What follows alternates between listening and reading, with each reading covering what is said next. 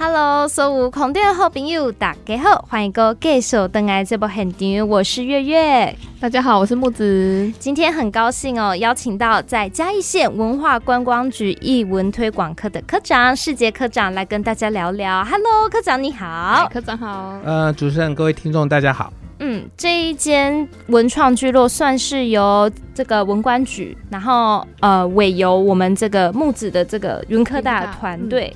大家一起呢，把这里打造成是一个，我可以说它是一个艺文空间吗？科长？哦，当然是。那我们目前呃进驻的店家也大概都是从事啊这一方面的工作，还是创作这样子。对，虽然说有的人他可能是做吃的哦，有的人他可能是捏陶土的，但是大家呢基本上都是以艺术，然后取材自生活为灵感，基本上来这边大家。口径一致都说是适合在这边慢活哦，是这边小归小呢，所以你更应该慢慢玩哦，那不能这样子快快走，哎，一下子你这样很容易错过他们一些。嗯，很用心布置的地方，对对。那其实啊，不瞒那个科长说，哎，还蛮多人已经去探过了。在网络上呢，哎，也看到大家的一些，比如说，哎，怎么看他们是不是骗人的？如果他很专业的话，哈，他通常他会有一个标题，他会写他是在地向导。这种就是常常在评论，他是真正的旅游家。那我们这边有一个新鲜的留言，是好，他这位小姐她说：“哦，这个地方很美，可是可以被妥善规划利用，让大家知道就更好了。”嗯，是嘿。然后还有下面还有一个人，他是两个月前去的，嗯，他就说：“呃，日式聚落呢变成现在的文创聚落。”不过呢，他觉得文创的商家数不多，而且空间呢也没有说到很善加的规划推广，所以呢，嗯，晃完一圈不用十分钟。虽然漫步在日式宿舍的聚落中呢很惬意，但是因为没有善加规划，显得非常的空虚。嗯，科长，你你怎么看？这是目前水到头的算是挫折吗？或者是确实是有这样子的一个瓶颈呢？呃，嗯，与其说挫折，我倒觉得可以被称为特色啦。嗯，就是说，如果你把这样呃八间到九间左右的日式宿舍群拿来跟，譬如说嘉义的快意生活村这么大的一个啊日式宿舍群去相比，嗯，还是一些啊我们看到屏东还是台中整理的不错的这种啊眷区的空间比，那的确它真的是非常的小啊，非常的 mini 这样子。但是我相信它的小就在于。它的其实就是它的特色，嗯，我们可以想象，就是我们去日本，其实它的很多的角落还是一些空间都非常的小，嗯，但是它却可以非常的动人。那的确，我们呃接手这个水稻同创聚落，我刚刚有提到，我们一直到去年才算正式的完成它的它的这些工程，嗯哼，对。那当然，所以它在一些比较细致的植栽的部分，还是场景的处理上面，可能还有需要我们去努力的部分。嗯，但是我们很希望说，因为小是它的特色，然后它刚好又紧邻着铺子市，所以啊，你其实一进到那个空间就觉得会非常的舒服，非常的的悠闲。嗯，对。那我们非常希望那个地方可以打造。成为啊，铺子市民呃的一个呃休闲的一个呃呃生活生活场域，嗯，对，那呃就是因为它的小，所以我们觉得我们可以走向一个比较精致的这个氛围的的营造，嘿，而不是哎我很快走一圈这样子。我们希望它在任何角落都适合可以坐下来停一下，然后也许你不做任何事情，你就是就是看看树的呃。树的阳光漏下来的阳光，你就是在那边吹吹风，你就会觉得很舒服。我们希望啊，我相信那个也是这个小小的这个只有八间左右哦，九间再加上我们的管理中心，只有九间这样的一个文创聚落，它可以发挥的一个特长。嗯，而且不知道科长你自己也会不会有这种感觉，就是人啊很奇怪。我们到日本啊，随便走在一条大街小巷，就会觉得哇塞，好疗愈哦。可是可能只是人家的一个家门口或院子，但是我们这边呢，哎，这么多人用心打造的一个空间，你却觉得好像也没什么啊，就这样走走看看而已。是不是大家对美是有一点这样的盲点呢？科长，你自己在美的世界里这么久了。啊，我觉得很多人是因为没有静下心来。哦，当我们到国外去的时候，因为反正就也没什么事干，所以你的心，你的心就会比较定下来。嗯，心静下来之后，你就比较容易去发现。我们不是都很喜欢讲吗？不是毕卡索说的，美不是创造出来的，美是被发现出来的。哦，对。那所以呃，所以我才会讲说，我们那个园区虽然小，嗯，但是它很适合你静下心来。嗯，就像上一次哦，各位听众应该上个礼拜如果有听我们高佩华老师的这个呃这个他的共同策展人白子老师第一次来这个呃文创聚落会刊的时候，就跟我们讲说，哎，那个广场有风，嘿，因为我们旁 有风，嗯，还有风在吹，就是因为我们旁边是大楼，所以它有那个下切风。然后他就说：“那我们可以跟着风起舞。”我听了就很感动。就是说，他也许在某个程度上，因为那个大楼，所以形成了下切风，所以那边风的确是比较大，在我们那个广场的部分。但是它也比它也是一个特色啊！你可以到那边吹吹风，你可以随着风起舞。所以我想，小并不是它的限制，而是它的特色。嗯，而是我们怎么 plus 上去一些我们的用心，让这个特色被凸显出来。对，也要懂玩啦。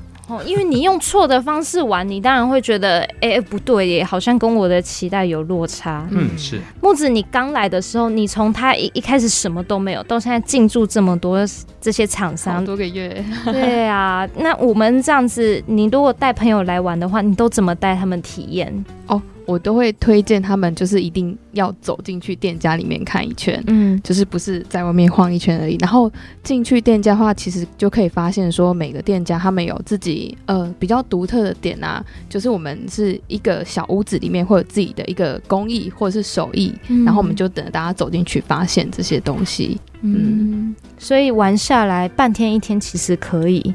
对，呃，我想呃木子刚讲的重点哈，就是说你真的要走到那个。那个店家里面，你才可以，你的心才会更更静下来，你才能够发现这个店家跟那个店家的差别在哪边。其实每个店家都代表了那个主人的个性，嗯，嘿，尤其哦，我们现在这个呃里面做陶艺的李俊南老师，还是我们这个呃工艺之家，对，他刚获得哎，那很难得，热腾腾啊，嘉义好像才三位吧，他就其中一位，对，那你想。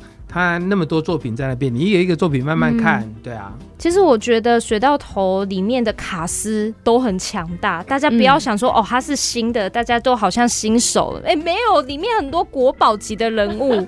对对，而且要趁，我觉得就是要趁还没爆红的时候，赶快过去看看。它就是一个我们的小后花园啊，小秘境，就等大家过来看看。一般那个蓝山窑，你要做，你还要跟老师预约耶。嗯，对啊，那你难得到水到头后，你也你做完那个蓝山药，你还可以去。隔壁做手拼布，还可以再去旁边喝精品咖啡啊！对，哎，那间精品咖啡哦，上次我问完科长，大有来头啊！哦，是国际跟冠军的杯测师也在那里。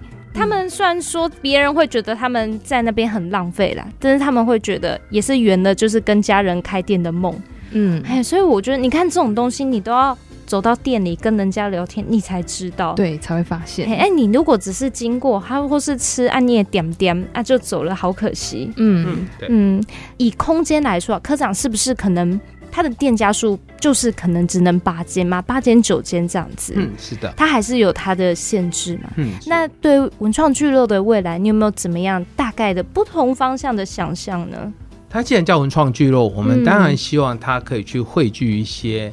新的力量让在这个地方，嗯，对，我们就刚讲那个伊莎咖啡的那个，是。对，各位其实知道啊，在欧洲很多的这个呃艺术流派，其实都是从咖啡桌上面聊聊聊出来的，所以也许这个地方它会变成很多人来这边，然后放松，然后在庭院里面，然后东聊西聊，也许他会有很多很棒的想法，嗯，对，然后。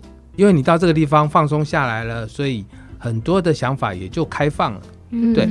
然后我们对很多不同的想法接纳，嗯，它就会有更大的整合跟一些串联的机会，嗯，对。所以我觉得，呃，不能小看这小小的八家，是是是。它如果有呃能力去汇聚一些其他的、其他大家不同的想法，也许它反而能够迸发出更大的这个这个呃文化的力量。嗯嗯，诶，那如果以文官局来说，之后有没有什么样的计划呢？就我们来说，现在的这个呃店家的经营，我们当然希望它能够呃越做越好。那当然，我们也会带再带进一些相关的呃计划，去往我们刚刚提到的呃第一个，我们希望它成为呃铺子市民喜欢到的一个生活场域。嗯嗯，对。那第二个就是我们希望它可以变成一个小小的平台，去汇聚一些不同的想法。譬如说，哦，我们可能可以以呃李俊南老师的陶土，然后来办一个呃相关的。相关的营队，嗯，我们让啊不同世代的不同世代的做陶的，能够在这个地方去讨论，然后去实验，然后能够产生一些新的东西。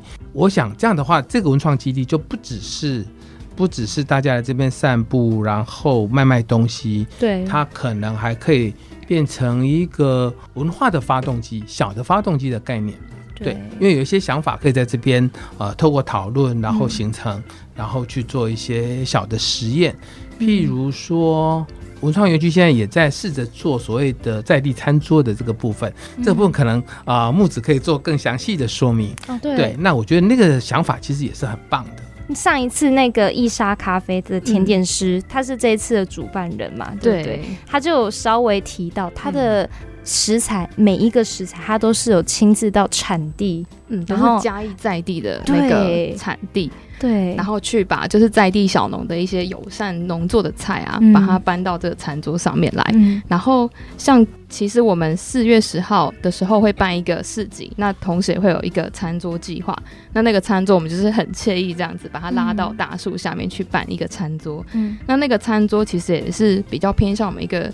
呃，就是实验性的活动。那它的话，就是我们每个店家有什么，他们可能有人做陶啊，啊，有人做剪纸，有人做干燥花。那我们大家都是把自己。专长的东西，把它放在餐桌上去呈现出来，那就是很精彩。那紫云那时候，呃，就是易莎的甜点师紫云的话，是这一次我们生态厨师的主厨，他是主办的这样子。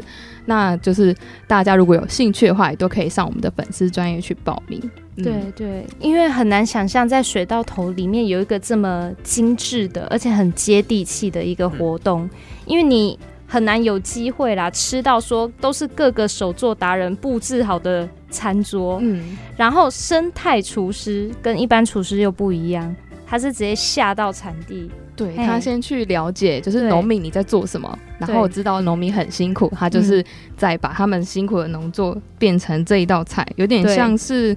我的理解，它有点像是翻译的感觉。对，它是带着故事的料理。嘿，所以吃这一顿以后呢，如果带着孩子是更好。有，嗯，他就是还顺便认识了我们这一些农民的他的辛苦，就是粒粒皆辛苦的概念。在未来呢，水到头还是有很多不一样的，而且是不限季节什么的。他就是突然，哎，我今天想做什么，聚落伙伴就会发起这个活动。对，听众朋友真的是，嗯，一定要透过我们的脸。书或者是文官局，哦，当有什么消息的时候，赶快去报名，因为通常那种名额都不多，对，都少少的，对对对。好，那最后呢，科长有没有什么要特别补充的呢？嗯，我想我接续着刚呃木子提到的那个餐桌啊，嗯，所以哥可以呃可以理解，就是说他的东西可能好，譬如说呃在地的食材，然后各个店家贡献自己。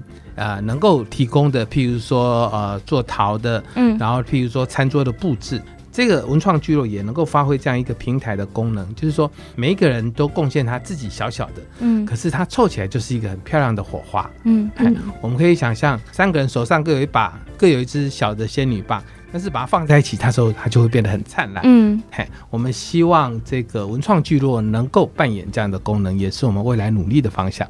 对，而且其实科长提到最重要一点，就是要先跟在地的居民连接在一起。嗯，是的。嘿，如果我们跟居民心有共鸣，当然对他们来说，哎，他们就愿意支持这样的地方。嗯。嘿啊，那听起来，但应该在在地居民家里听到爱动起来哦，可以看看嘛耶。嘿，有什么建议，赶快趁现在鞭策一下。是，不要客气。而且科长今天就在，如果我们后续有收到什么回馈的话，也会赶快来告诉科长。好，非常的谢谢。好，那也希望我们这个刚诞生不久的水稻头，它真的是可以就像水一样源源不绝。好，那今天非常谢谢科长来跟我们分享水稻头的一些故。故事还有美好的未来，谢谢你，谢谢谢谢大家。好，听众朋友，我们要跟你说再见喽，拜拜，拜拜。